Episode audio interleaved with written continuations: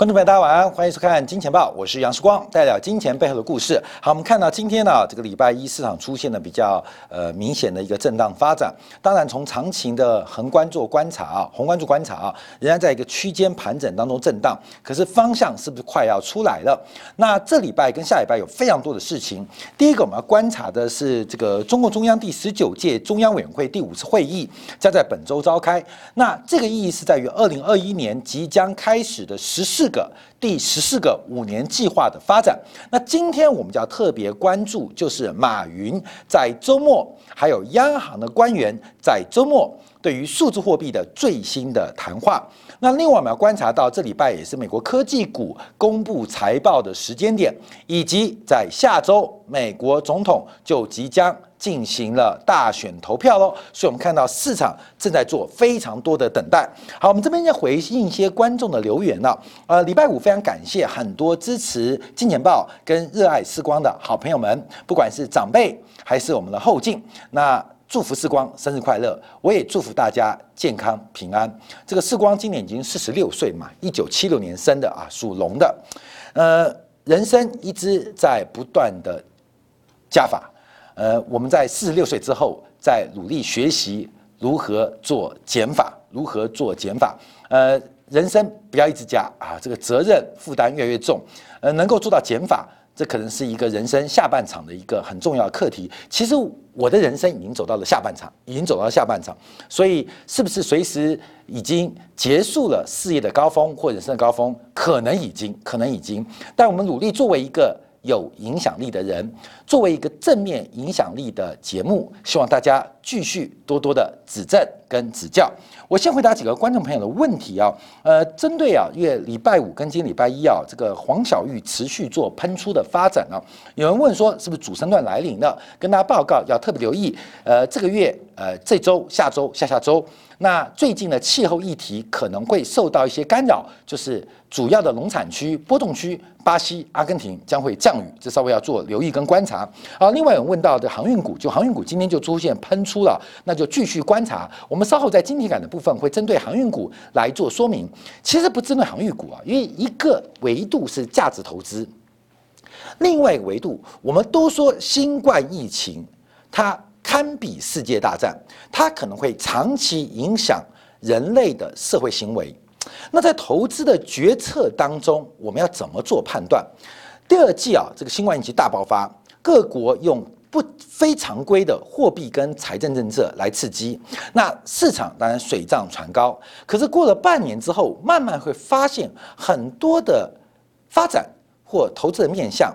开始出现一些想象不到的变化，所以我们就要持续来做一个追踪跟留意啊。这是我们稍后在今天感部分来做一个分享。那我们今天先分析一下，是在呃这个二三号，就是礼拜五的时候，马云在这个陆家嘴外滩金融峰会啊透露，呃已经已经已经决定了。蚂蚁集团的 IPO 定价，外面你知道这 IPO 定价，我们先讲规模啊，这个规模非常大，因为这个估值现在估算到可能高达三千两百亿美元，也就是蚂蚁金服的挂牌将是人类史上最大的 IPO 事件。这是人类历史的时刻，而且我们可能要做判断，因为在未来这个通货膨胀也好，或是货币财政政策出现转折也好，蚂蚁金服将来谁能超过它？假如在未来短时间，第一个潜在的上市的这个呃存库存量啊，基本上没有那么大规模的，所以蚂蚁金服写下的记录将会维持多久？这我们要做观察，因为目前的估值突破三千亿美金，甚至在汇丰银行的估计啊，呃，很多欧系银行估计，甚至来到三千两百亿美金的估值，而且这一次的融资可能会高达三百五十亿美元，超过之前的历史新高，是沙地阿拉伯，也就是沙特国家石油公司沙特阿美跟市场融资了两百九十亿美元的规模，所以从估值来讲。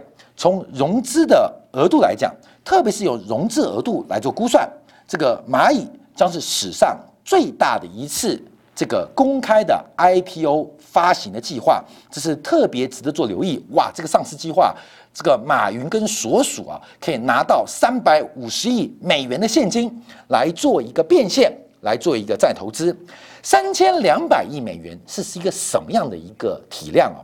我跟大家报告，美国最大的银行美国美银啊，美国银行啊，它的市值也不过两千一百五十六亿美金。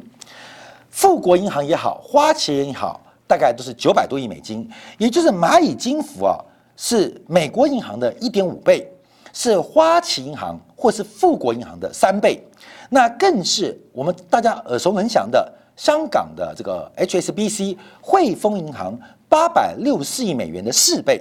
所以蚂蚁金服一挂牌，它就是世界上第二大的金融公司，最大的是巴菲特的波克夏。它的总市值是五千零八十四亿美金，截至上周五收盘。所以蚂蚁的挂牌，它不单单是家银行，它也不是家保险公司，它是一个金融服务基于非常大数据的一家服务公司。而它用金融的属性做挂牌，将会创造人类很多的故事。那。马云在周末在上海外滩的这个高峰会的演讲当中提到，除了这是人类史上最大规模的融资，另外这也是首次在纽约以外进行那么大体量的定价。他提到，五年前甚至三年前，他想都不敢想，蚂蚁集团会回到香港跟中国两地发行跟挂牌，那是不可能的。可是没有想到，竟然成真，竟然成型。所以，我们看到这次蚂蚁回到中国挂牌，当然有时空大环境、中美之间的矛盾加温。另外，是中国的资本市场、香港资本市场足以未纳那么大的体量来进行 IPO 的发行，所以这个是一个量变，也是一个质变。所以，呃，马云啊，非常非常的骄傲，说已经进好进行好了定价。那至于具体的定价还没有公开说明，可是目前啊，市场的配售已经传出了每股七十块港币的声音啊。所以这个市值跟定价基本上几乎已经进入了一个最后的 IPO 阶段，这是我们特别做关注跟掌握的这个量。跟值都是一个划时代的巨量意义啊。好，那我们就要看到，因为在这个外滩的高峰会啊，基本上啊，这个陆家嘴的外滩高峰会啊，其实我们看到马云的火力全开啊。那一上去的时候，就说他冲一个非专业的专业人士提出几点意见，而且啊，有很多的外媒啊，呃，提出来这个马云指导呃这个北京中央，因为马云啊，第一个就提到了。中国不存在金融业的系统危机，他说中国的金融业没有系统，所以中国金融业最大的危机并不是系统性风险，而是没有系统性的风险啊！这是马云啊，他中间啊还这个呃有点这个呃呃咬字啊，这个在讲话时候因为这个很绕口啊，所以马云这个讲话啊引发了金融业非常非常不满，谁说中国的金融业？没有系统性，谁说中国性？中国的金融发展难道没有系统性的发展的机会或系统性的危机吗？但马云的讲法基本上也是正确，也是部分正确的。那他也提到了中国的银行业还是一种当铺思维，还是一种当铺思维。我们知道当铺要什么？当铺要抵押品，当铺要抵押品。那当铺基本上对于抵押品的看重，比典当人的信用。更为的在乎，所以马云认为中国的银行仍然延续的是当铺思维，抵押担保就是当铺，所以中国银行业什么都看抵押，什么都看担保。你想跟他借款，你想跟他贷款，就要看抵押品跟担保品。所以他说啊，这是一百年前很厉害的思维，也是走到今天的一个主要原因。可是未来中国经济发展就要摆脱当铺思维。呃，他非常非常会演讲啊，所以把这个呃话讲得很好听啊，说这个现在的银行是为了工业时代服务而生的，那即将进入一个新时代，那工业文明已经被淘汰，金融业现行的发展也应该被淘汰，所以他在周末的演讲啊，基本上是一个非常非常精彩的脱口秀，对于蚂蚁金服的定价跟对于蚂蚁的价值，他做出他独到的一个解说跟行销。那他也提到啊，他说，因为事实上这个呃讲到巴塞尔协定，等一下我们会做说明啊，有非常多的批评，所以马云其实做了很多的功课来面对这一次外滩金融峰会在陆家嘴的演说，除了抨击之外，更重要是让大家理解，让大家了解蚂蚁金服的价值。那有了价值，就会有了价格，所以大胆的批评了中国的金融系统性，以及中国银行业目前现存的当铺思维。好，那我们现在看一下什么叫做当铺？这个马云讲的到底对还是不对？其实啊，我们不能站在存款方或贷款方做决定。我们常常觉得存款的利率怎么给的那么低，贷款的利率怎么要求的那么高？那中间的净利差是不是就反映的金融业？没有效率的一个运行的过程跟作用，这个媒介媒介整个金融业作为间接金融的平台跟载体，会出现那么大贷款困难或是存款低报酬的发展，是不是代表金融业的经营思维仍然非常落后？其实这个当啊典当典当，以及叫质，所以叫质押。其实后面我们看到这个所有中国跟金融的字啊，这个象形字很特别，不管是宝贝。宝贝还是质押啊？质押、租赁啊、贷款底下都有个备字啊，备字。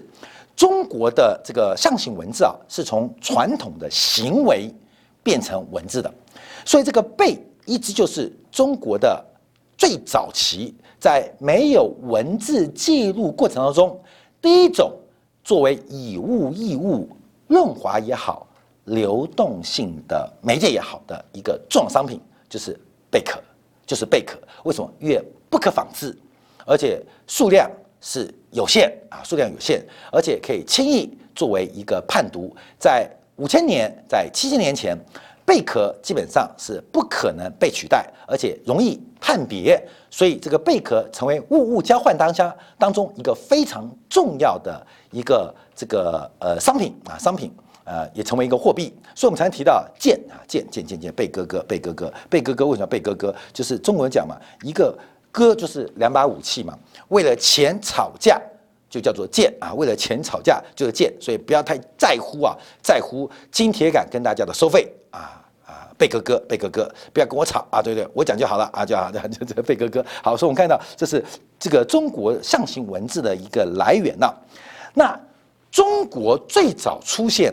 典当的行业，其实最主要的是跟宗教事业有关。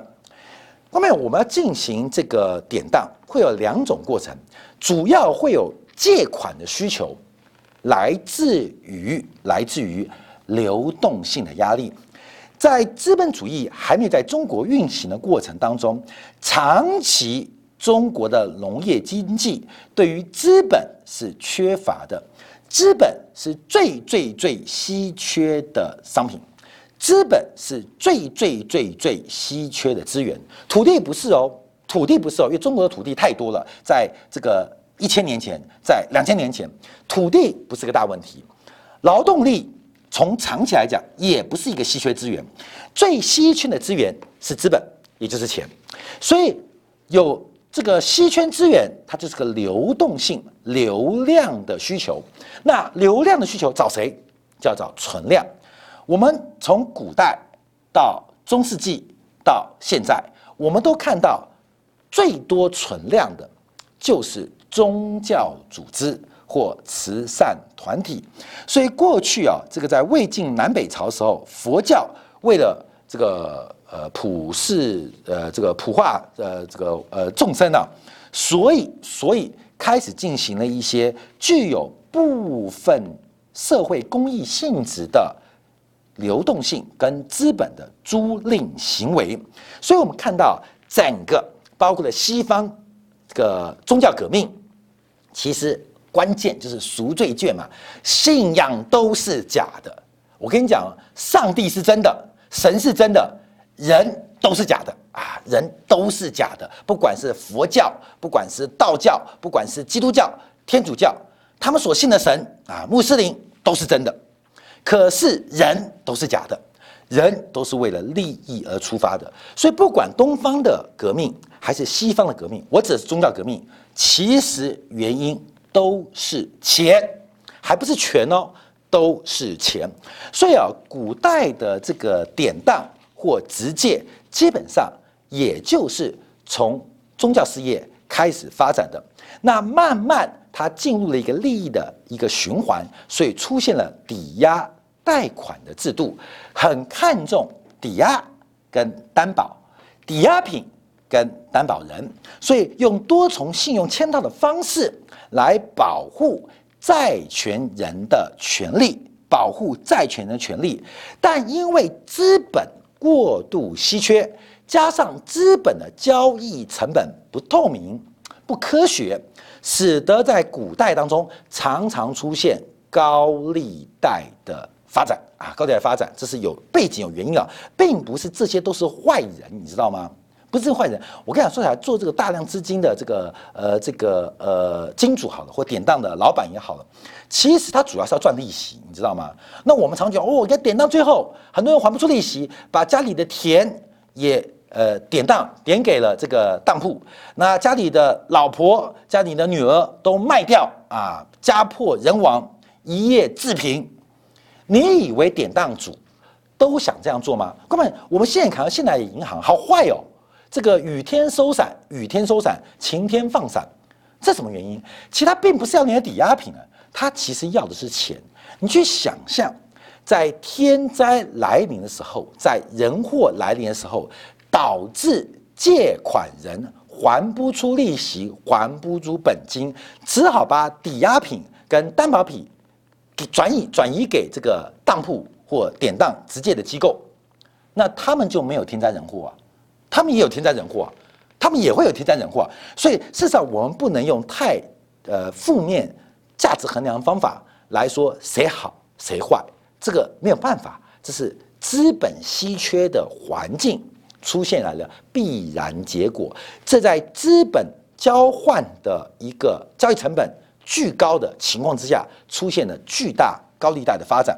好，所以这个目前来讲，什么叫典当？典当，我们在我要观察，因为马云说啊，中国银行都当铺思维。这个当铺思维啊，它的来源啊，其实当铺现代当铺讲现代商业银行，其实也是人类文明的一种进步啊。这讲的是资产负债表，左边是资产，右边是负债。负债是钱的来源，资产是钱的去处。我在电报常常跟大家讲，资产负债表很重要，它永远是平衡的。他说，在英文名字啊，直翻叫做平衡表。平衡表，右边负债是资金来源，左边是资产，资金的去处。所以，我跟你讲哦，债权人的资产就是债务人的负债啊，这个资金互相的一个往来。复式记账法让现代的会计制度帮助了工业文明，特别是物质文明的巨大进步。马云的看法是包括了当铺。现代的商业银行，甚至复式记账法，是为工业文明服务。可事实上，光们你去看啊，这个平衡表，它讲求的是一个中庸跟平衡之道。它不是为工业文明服务，它是为物质文明服务。所以，等一下我们要穿透工业文明，直达物质文明，才能看到数字货币的未来。假如用工业文明来交代、来匹配商业银行现代的发展。你会看得到有些事，看不到某些事。人类的制度的发展，通常不是因为一件事为它服务，而是因为一件事产生，为人类长期的文明在进行一个服务跟观察。所以，从资产跟负债表当中，就会出现了抵押跟贷款的需求，因为信用的计算方式非常。非常复杂，所以马云就提到了现代的金融，未来的金融，假如还在看还在看抵押品或是这个担保品的话，就稍显落后，就非常落后了，就已经是远古时代了。特别是现在抵押的资产，看到没有？稀不稀缺？稀不稀缺？到底现在稀缺的是什么？现在稀缺什么？其实现在稀缺的不是资本啊。也不是劳动力，现稀缺的就是优质资产。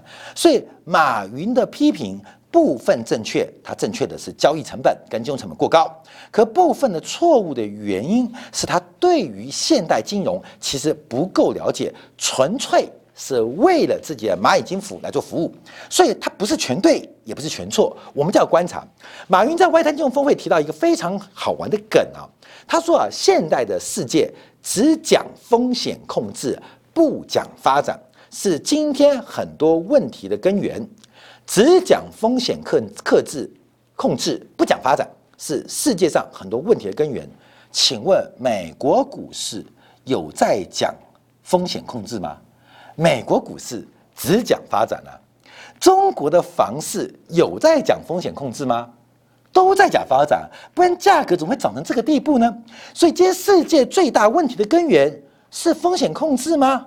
还是发展问题，他提到了在亚洲金融风暴之后，在巴塞尔协议，关巴塞尔协议我们常提到非常重要。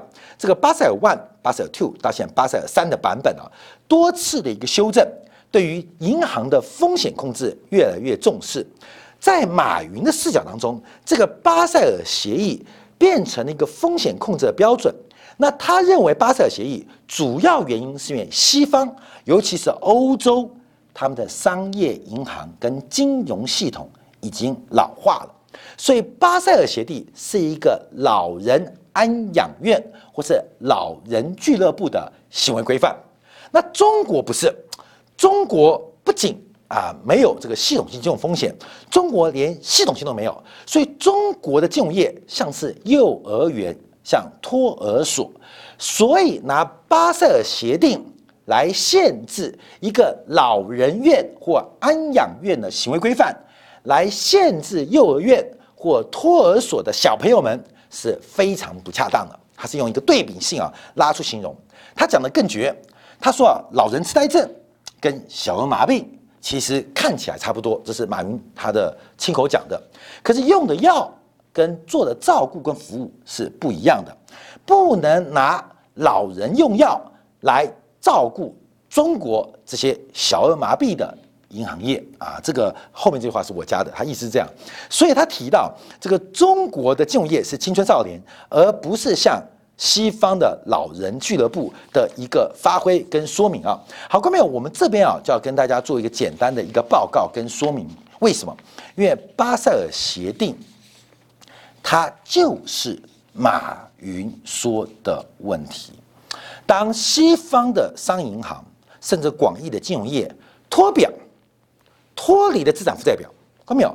脱离了资产负负债表，进行大量的脱表的工作，进行了表外的业务，才会有巴塞尔协定。看到没有？这个马云是导果为因哦。其实巴塞尔协定就是因为过去这三十年来金融危机的爆发，常常是来自于金融业。本身的作业跟信用风险，也就是商业银行已经摆脱了传统的当铺思维，不看抵押品，也不看担保人，而直接进行风险的杠杆。所以巴塞尔协定是为了制约你们这些金融业不要玩过头。哎，跟巴菲特讲反喽。巴菲特认为这个。巴塞尔协定是风险控制的一个主要的框框，也导致现在创新的牛步化。可是刚刚好，针对金融业来讲，就是过去三十年创新太多了嘛，CDS、MBS、MLF，关没有？懂吗？现在还有这个呃这个呃 CBDC 啊，关没有？你听得懂吗？啊，懂吗？呃 SPV、SPAC，关没有？每天都在创新。巴塞尔协定。他就是希望商业银行也好，广义的金融也好，请你们顾好你们的资产负债表，不要老是搞脱表，甚至进行大量的表外业务。这是我们这样直接决直接做一个解读啊。所以，马云对于巴塞尔协定跟现代金融的理解，其实有部分是呃先驱，有部分是。不够专业，所以巴塞尔协定并没有这个呃马云讲的这个那么糟糕，甚至在未来数字货币环境当中，其实巴塞尔协定的衍生第四版、第五版可能更为重要。我们完全不知道脱离资产负债表，在表外或是脱表业务会发生什么稀奇古怪的巨大风险啊！巨大风险。所以马云啊，在这次外滩金融峰会讲的非常非常多，可是今天礼拜一啊就被泡翻了，就是说这个啊乱讲乱讲乱讲，不能这样讲金融业。中国金融业的发展并不是你想象中那么简单，就是存贷存贷借款存款存款借款。其实金融业啊。并不是那么单纯跟简单呢，包括很多行政的过程，包括很多风险的定价、交易对手的衡量，其实是非常非常复杂的。当然，马云这种讲话，基本上他是这个要为了蚂蚁金服的估值跟价值凸显，为什么？一切都是大数据。好，这方面就是重点了。我们就要回来提到，因为在这个周末啊，在周末，昨天礼拜天呢，中国金融四十论论坛啊，这个论坛很重要。这个特别是中国人行的数字货币研究所所长穆长春就数字人民币进行了全面性的回应跟全面性的解读，关面很重要哦，因为就在今天开始是中共党中央第十九。次中央委员会的第五次会议，第十九届的中央委员会的第五次会议，就这礼拜哦，礼拜一到礼拜五。为什么重要？因为他们要讨论中国从明年二零二一开始第十四个五年计划，第十四个五年计划，中国要走到什么方向？下一个五年计划将会在本周做出决定，在明年上半年两会进行确认动作。所以这时候，人行的讲话，尤其把版面、把版面、把现代资本主义的核心，就是中央银行制度，把中央银行制度的核心，把版面让给谁？让给了人行数字货币研究所所长穆长春。看没有？你就知道重点了。看没有？就是要版面上台颁奖嘛。今天谁代表讲话很重要哦，因为他讲完话，等一下中南海就要开会喽。看到没有？所以。资本主义的核心是中央银行体制，中央银行派谁出来讲？版面给谁？是人行的数字货币研究所所长穆长春出来进行讲话。所以我们就看到，在昨天的讲话当中，其实有非常具有指标性，也让全球现在相对领先的中国的数字货币有了更清楚的轮廓。那这个轮廓又刚好跟蚂蚁金服挂牌跟定价绑在一起，你说它没有套好招？我还真不相信，那你懂意思了吗？蚂蚁金服、数字货币、十四五计划，这感觉好像是一个呃连续剧，你知道吗？每一步每一步是安排好的，所以我们看懂其中的一个演绎啊，就是蚂蚁金服的估值跟蚂蚁金服的挂牌，然后数字研研究所的所长讲话，哎，怎么每一句话都一样？他们到底是呼应，还是要进行一个辩论？还是矛盾的凸显，还是矛盾的解决，这是套招的哦，我们套招。所以我们在讲数货币之前，我们再回来讲，其实啊，现代的制度从物交换之后，这个货币的概念，不管是古代的这种嗯，可能是稀有货币，到贵金属货币，到金属货币，到了呃这个纸币，到了塑胶货币。到现在的信用货币，人类的过程不断来进步啊。可事实上，纸币它就是个欠条，这个欠条本身的发行单位本来可以是民间，也可以是政府。就像美联储，它是一个民间机构，民间机构。日本银行、瑞士央行都是公开发行，你可以买它股票的哦。看到没有？日本央行你可以买它股票的，八三零一点 J J P 吧，我记得。瑞士央行股票是可以发行的哦。什么意思？它是一个股份制机构，而且它是一个准民营的体制。瑞士央行、日本央行、美联储都是，都是啊，都是。哎，没有说对跟错问题，都是。那这个过程当中，代表其实纸币它只是一个流动性，加速物物交换，也就是人类对于物质生活交换的便利性。那这种便利性有个更好的名词，就叫流动性。啊，叫润滑剂，所以纸币的发生本身它就存在着信用。从唐朝的飞钱到宋朝的交子，其纸币的基础都是资产作为担保，用信用作为交换。所以货币制度本身就是一个信用体系，货币制度本身就是一个信用体系，不是像马云讲的啊，就是典当的过程，只看资产，只看负债，只看抵押品，只看担保人的信用。事实上，有了货币，它本身就是一个信用体系。所以，我们现在看一下这个人行的这个数字货币研究所穆长春他怎么说啊？他第一个提到，人民银行发行的数位货币啊，它是一个法定货币，而且定位于货币供给量的 M 零，具有绝对的法偿性跟价特质特特征。什么叫 M 零啊？就是这个人行发行的数字货币，它不是 B to B 的哦。B to B，现在银行制度是央行跟着商业银行、存款机构进行存放关系，再透过商业银行或存款机构或非金融机构进行这个贷放关系进入了世界，有点 B to B to C 的味道。中银行在上面控制了商业银行跟派发的渠道，再透过商业银行跟派发渠道跟存款机构跟所有需要资金的，不管是人、家庭还是企业进行往来，有横向有垂直，所以是 B to B to C 的。B to B to C 的，那我们现在观察，人行发行的数位货币是 B to B，哎，以后不要搞什么 MLF 啊，好难搞啊，你知道吗？直接拿个数字货币拨款，打个键盘就出去了。那这是 B to B，可是人行现在拍定的是人民银行的数位形式法定货币，它是 B to C，但它没有否定中间商业银行的地位，可是它先做定义，人行。发行的这个数字货币啊，CBDC，基本上它是一个准现金的表态，准现金的价值，所以它不用支支付利息，也没有盈利性。未来商业银行假如要扮演中介的角色，不能向客户收取对出跟兑回的服务费，它是一个完全的内部的。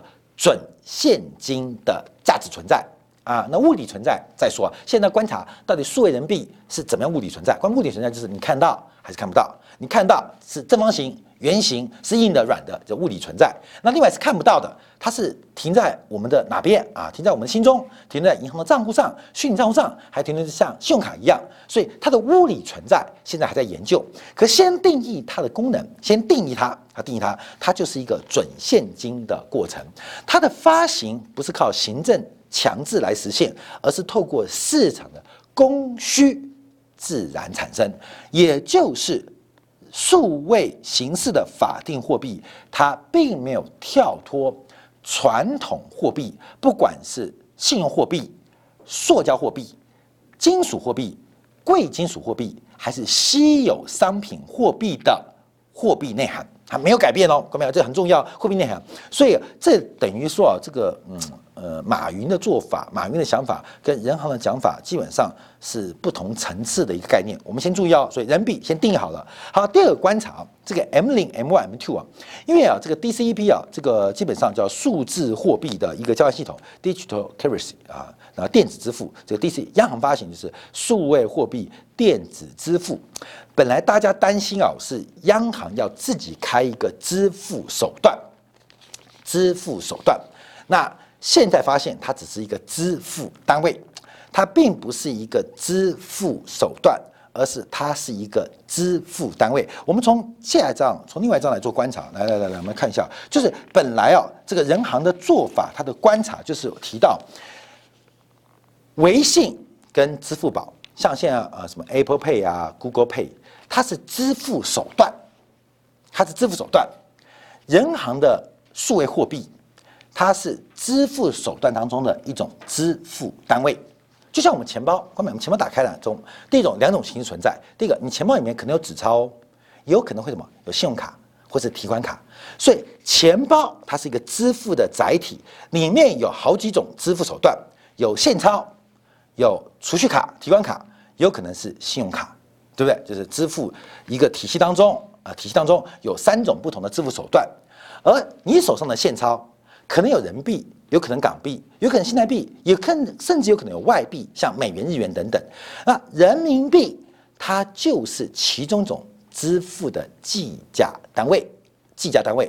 它第一个，它不取代整个你皮夹的钱包；第二个，它没有在现钞、信用卡。提款之外，额外创造一个新的支付工具，它只是作为一个计价单位，啊，竞价单位，这是昨天啊，这个穆长春所长特别提到的。所以它跟支付宝、微信、跟 Google Pay、Apple Pay 或信用卡，其实可能并没有竞争关系。并没有竞争关系，所以到这边大家就观察啊，就是到底要怎么发行，而这个怎么发行就变得非常非常特别啊。所以我们看一下为什么需要货币，那为什么需要数字货币？我们的小编下了六个字，不能说的秘密，不能说的秘密。因为面对现在金融的一个发展啊，我们要观察货币传统的四大功能：第一个，媒介交易媒介，物物交换的基础。第二个价值衡量，物物交换最害怕的是价值衡量。今天世光是种米的，金骨头是做面包的，金汤力是做衣服的。我们要怎么做交换？怎么做交换？我可能需要面包，我不需要衣服。那金骨头需要衣服，它不需要稻米，你懂吗？那这个金汤力，它可能又需要面包，又需要稻米。怎么做交换？所以货币的产生，第一个媒介的功能要双方共同认同；第二个能够精准衡量它的价值，用价格形态，那双方都能接受；第三个价值储存，这是人类进步的很重要过程。人类从早期啊，你看什么燧人氏啦，这个神农氏啊，都是用采集呀、打猎呀，后来被什么变成了畜牧啊？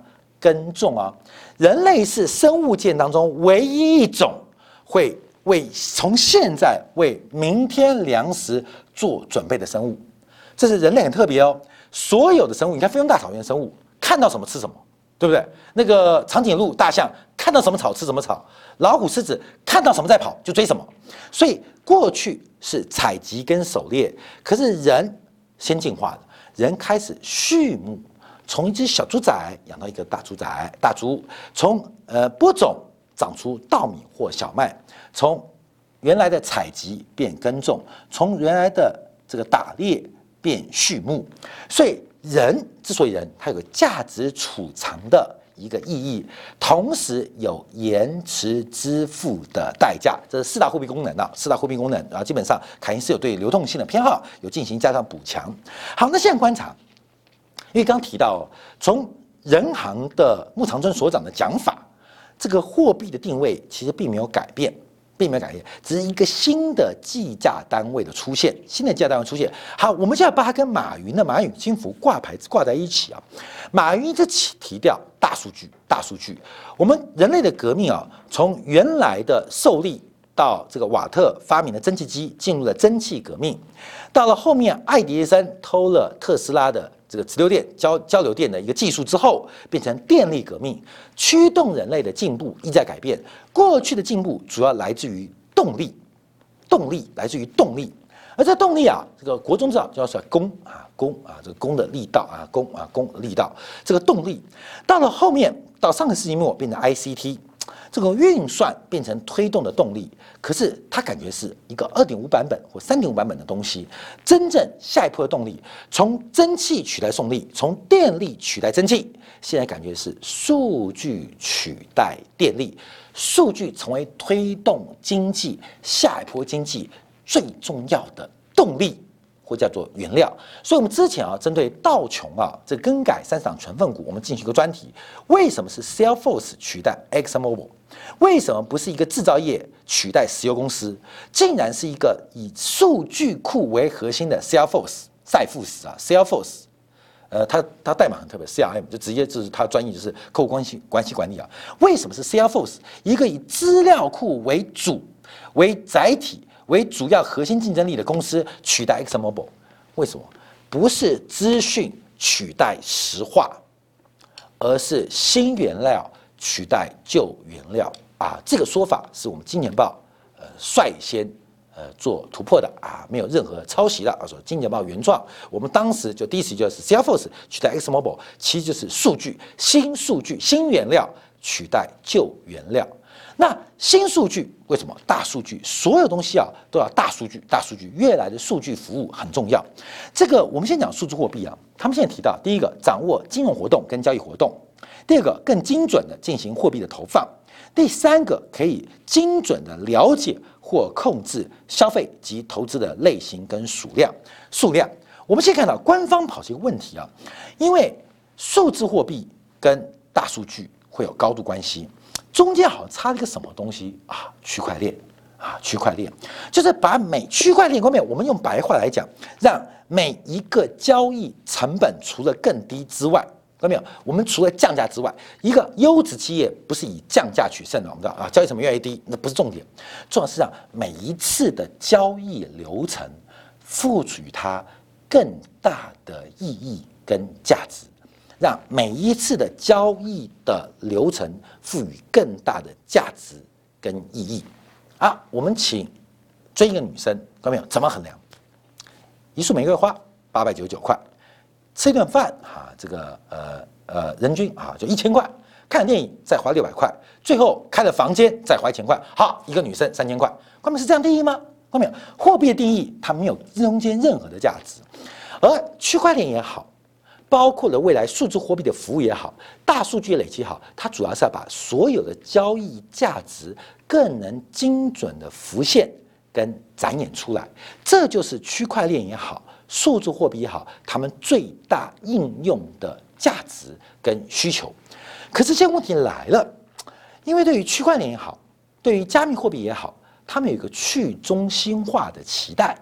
可是央行的介入，它不仅不去中心化，而且更加的中心化。央行的数据库当中，本来只有 M 零、M one、M two、M L F 都是 M M M M M M，所以叫央妈嘛。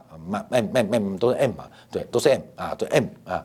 现在麻烦了，将来央行它掌握的数据，它不是走 M 零、M one、M two、M 十八、M 四十八啊，都不是这个问题了。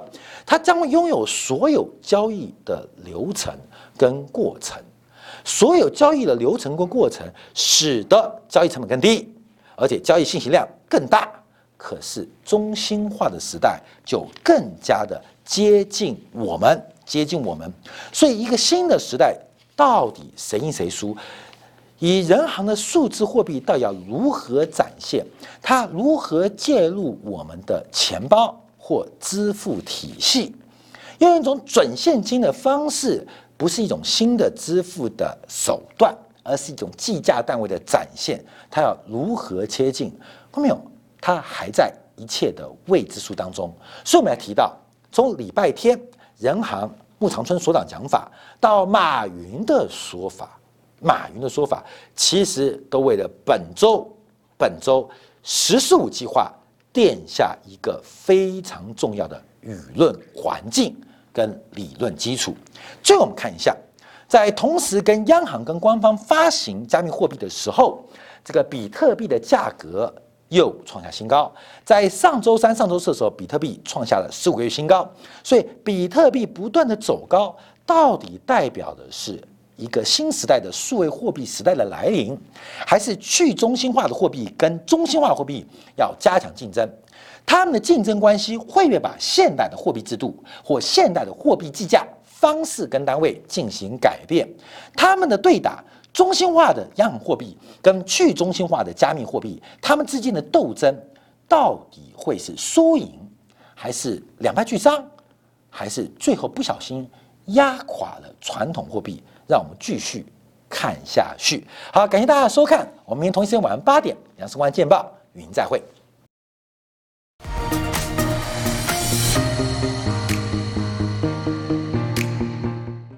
喜欢以上的影片，记得订阅、点赞、开铃铛，已经关注我哦。